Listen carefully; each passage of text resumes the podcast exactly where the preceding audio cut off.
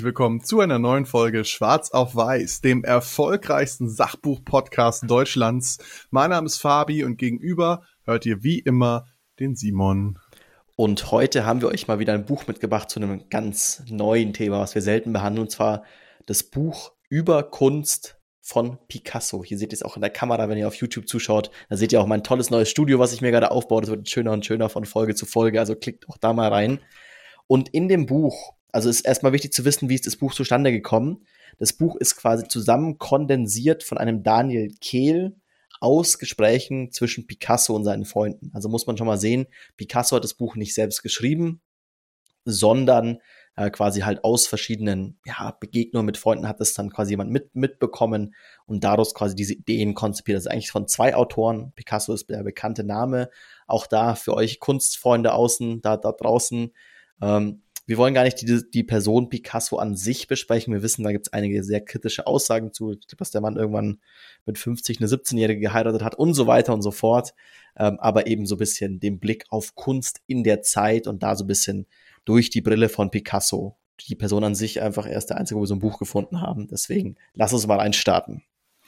Aber es soll nicht nur um Kunst gehen, sondern eben auch ums Leben an sich. Und ich kann auch so viel schon vorwegnehmen. Ich habe einige coole Weisheiten oder Gedanken daraus mitnehmen dürfen.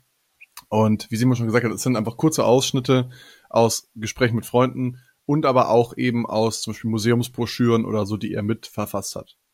Und wir starten gleich mal rein ähm, mit seinem Gedanken zu, zum Altertum. Also Römer, Griechen, Ägypter.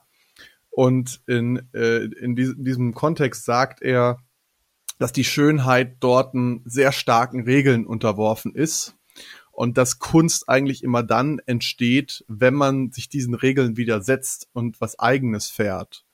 Also ähm, weiß nicht, ob ich das jetzt genauer auseinanderdröseln kann oder muss, aber ähm, im Endeffekt, wenn ihr sozusagen euch gegen den Status quo wendet und die Dinge, die als gegeben hingenommen werden, hinterfragt, dann könnt ihr Kunst entstehen lassen. Genau deswegen ist es super schwierig in der aktuellen Zeit, auch in der Zeit quasi, in der Picasso gelebt hat, wo ja auch viel, also wenn ihr jetzt gerade nicht Picasso im Kopf habt, der hat viel so sehr abstrakte Bilder gemalt mit Formen, ähm, und allem möglichen Zeug, was man nicht mehr so erkannt hat, also im Vergleich zu der, der Malerei davor. Also man war Maler hauptsächlich, zu der Malerei davor, wo man alles sehr versucht hat, echt detailgetreu dem Leben nahe zu malen, war bei der Kunstära genau das Gegenteil davon. Ich glaube, da gibt es auch ein paar Fachbegriffe dafür. Aber was da so ein bisschen der Punkt ist, den er auch in diesem Kapitel oder diesem kleinen Auszug quasi anspricht, dass das heutzutage gibt es keine Malerei mehr, auch in der Zeit, des, des, äh, in der er gelebt hat, denn es gibt keinen Kunstkanon mehr. Kanon in dem Fall bedeutet quasi eben, was Fabi meinte, dass alle in einer Epoche gleich gezeichnet haben, gleich gemalt haben und man dann quasi dann da eigentlich dagegen arbeiten konnte. Da es aber kein dagegen mehr gibt und kein alle machen das Gleiche, gibt es laut seiner Aussage keine Malerei mehr, sondern nur noch Individuen wir springen jetzt einfach von Gedanken zu Gedanken, aber das ist in Ordnung, weil das Buch ist auch ein bisschen so aufgebaut und es sind auch meistens sehr kurze Gedanken.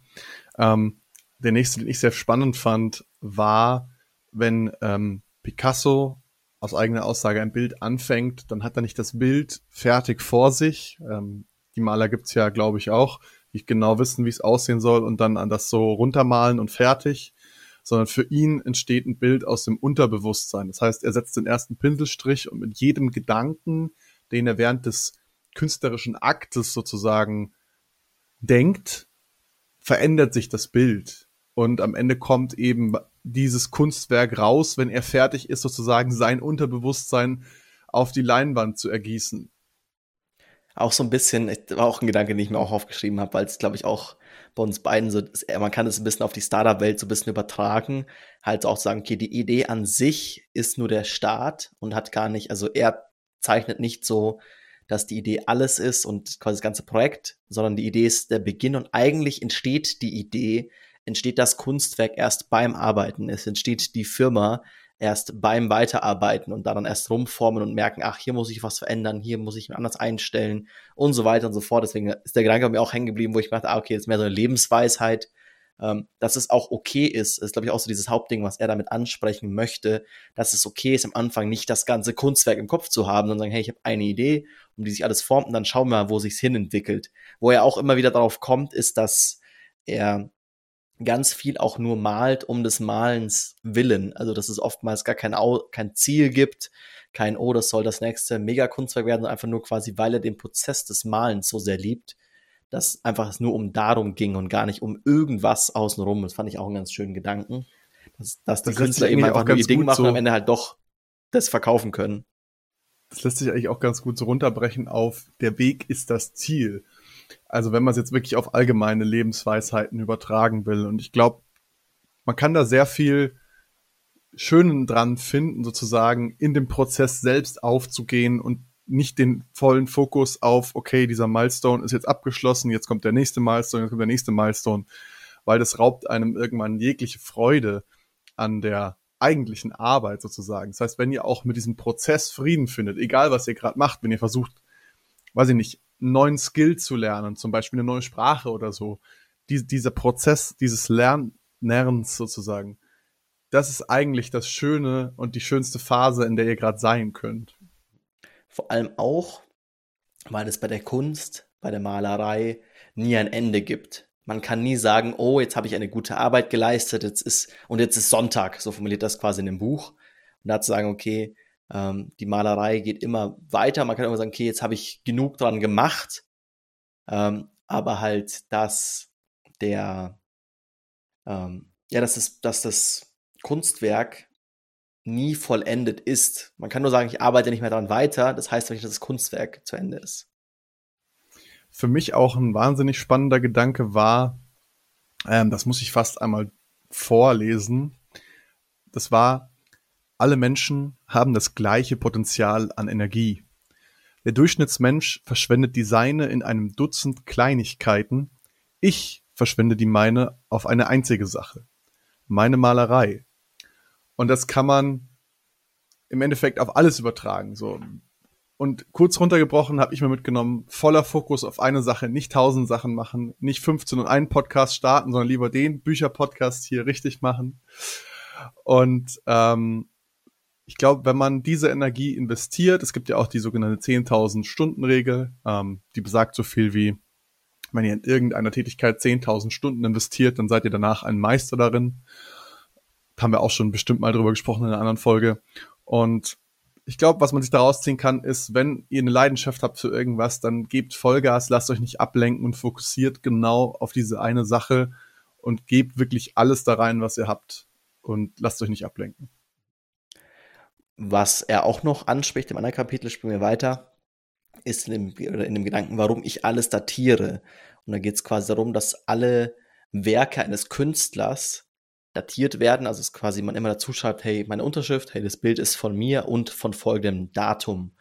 Und er quasi sagt, das mache ich, weil das Kunstwerk nie für sich stehen kann, sondern es immer darum geht, in welchem Lebensbereich des Künstlers, äh, in welcher Lebenszeit des Künstlers das Bild entstanden ist. Man kann sagen, boah, das ist ja totaler Mist, was er hier gemacht hat, wenn man andere Bilder kennt, die sehr viel besser sind, aber halt vielleicht auch dieses Bild, was Mist ist in den Augen, auch zehn Jahre vorher entstanden ist. Man damit quasi eher den Prozess sieht, eher den Künstler quasi in der Entwicklung sieht. Und deswegen ist es wichtig, ähm, für Picasso immer alle Bilder auch mit zu datieren, dass man quasi das Gesamtkunstwerk sieht, was auch den Künstler und dessen Lebensphase mit einschließt. Ich halte jetzt mal kurz auch ein Bild in die Kamera aus dem Buch.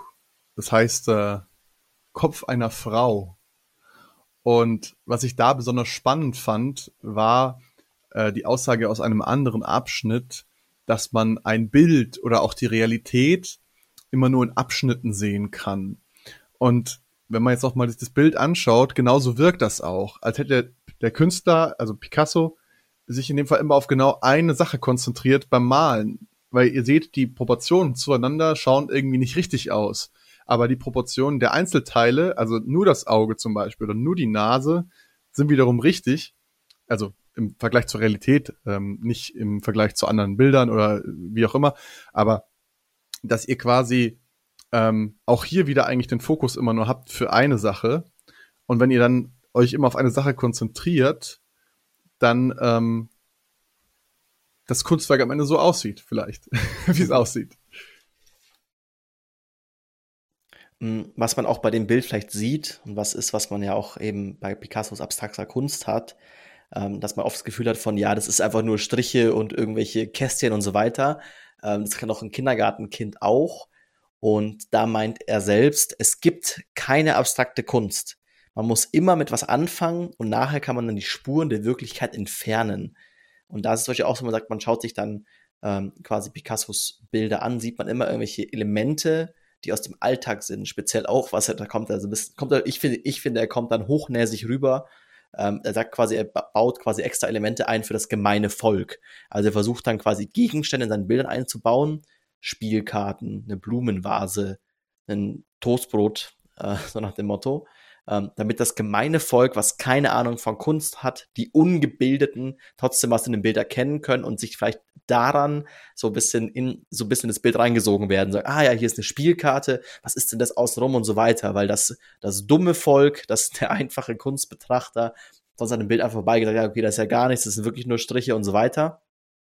Und der das quasi als kleinen Hack benutzt, um die Leute dazu zu bekommen, ähm, über die anderen Aspekte, die eben nicht mehr, anscheinend nennt man es figurativ und nicht figurativ ähm, oder Metaphysik, was dann symbolische Figuren sind, ähm, wo es quasi geht, okay, ähm, wenn es nicht mehr figurativ ist, ist es halt sehr, sehr abstrakt, hat nicht mehr viel mit der Realität zu tun, aber dass man damit quasi Leute nach und nach quasi damit mit reinbekommt, sagt, okay, von der Realität entfernt, aber man muss auch als Künstler immer alle abholen. Er sagt auch so ein bisschen nach dem Motto, ja, ist deine eigene Schuld, wenn du irgendwas malst, was irgendwie keiner checkt, außer deine zwei Superfans, ja gut, dann soll es halt auch so sein. Dann kannst du halt sagen, ja gut, ich bin der Oberklügste und ihr checkt alle meine Kunst nicht. Oder sagt er, der Kunst ist halt einfach scheiße, wenn sie keinen abholt. wenn ihr jetzt im Museum gerade äh, den Podcast hört, zufällig und euch Kunstwerke anschaut, könnt ihr euch auch noch einen Gedanken mitnehmen. Und zwar genau diese Kunstwerke, die ihr dort seht. Also auch wenn das jetzt ein Picasso zum Beispiel ist oder ein Albrecht Dürer oder was auch immer. Diese Meisterwerke, die wir jetzt als Meisterwerke bezeichnen, sind eigentlich diejenigen, die zu der damaligen Zeit sich am weitesten von dem Konsens der Meister entfernt haben. Wir haben es vorhin schon kurz angeschnitten, aber jetzt noch mal kurz auf den Punkt gebracht eben, eigentlich die Querdenker sozusagen der Kunst, das sind die, die wir heute als die großen Meister feiern. Die waren in ihrer Epoche nicht unbedingt äh, gefeiert. Van Gogh zum Beispiel ist sehr verarmt gestorben. Und das ist ähm, auch ein spannender Gedanke eigentlich, dass man vielleicht Genialität zum Beispiel erst viel später auch erkennen kann, leider. Auch erst von außen so ein bisschen.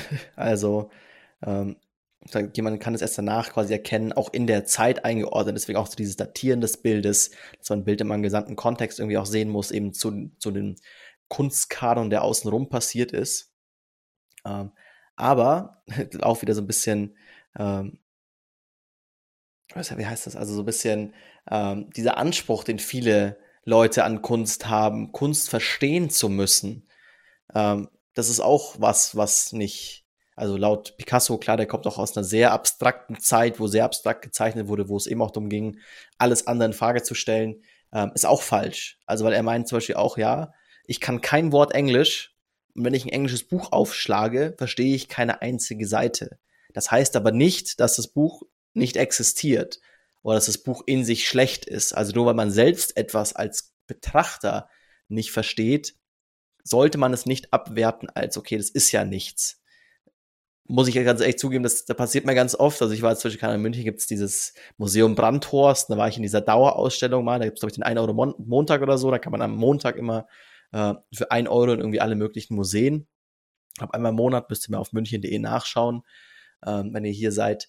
Und da war das, ist, da bin ich halt in den Raum gegangen, okay, das ist einfach, das ist ein ganzer Raum voll riesig, könnten wir irgendwie, keine Ahnung, äh, könnten wir safe 20 Wohnungen reinbauen, so, dass dieser Platz ist hier verschwendet, beste Immobilie, dafür, dass irgendwelche komischen Kinderzeichnungen an der Wand sind, die irgendwelche komischen Schiffe darstellen sollen. Wo ich mir dachte, der, ja, der Künstler, der liegt vermutlich zu Hause, der, der lacht im Grab noch und denkt, ihr, ihr Pisser, was ich euch alles hier verkauft habe.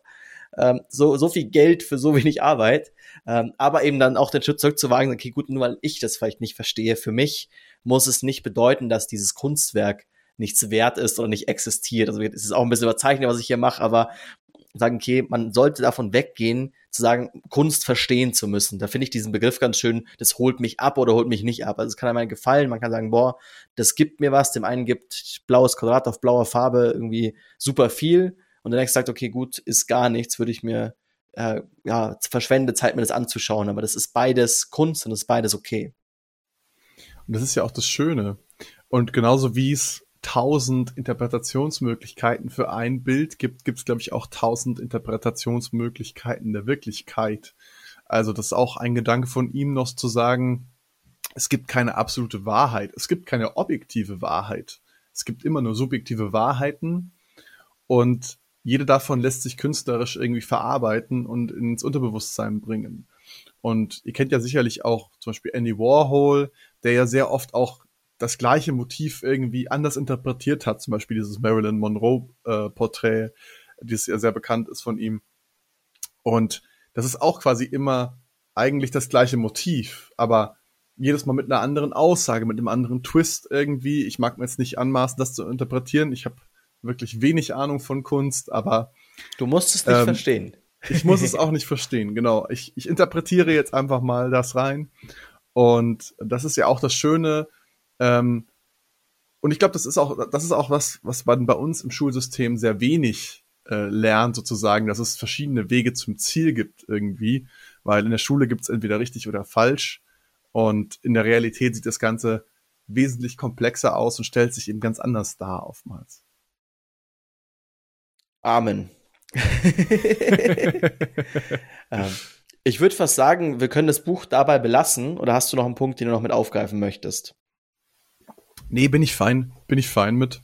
Ähm, das Buch ist, äh, es ist, es ist, Simon würde sagen, eine Klolektüre.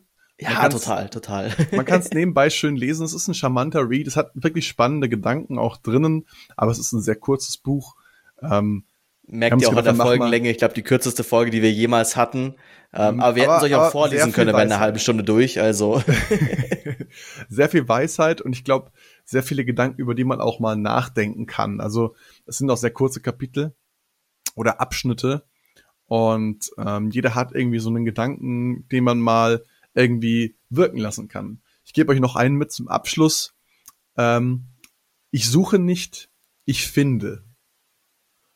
Und ich weiß, ihr sucht jetzt gerade ganz fleißig den Abo-Button und ich hoffe, ihr habt ihn jetzt auch Mir schon. Mir war klar, dass diese Überleitung kommt.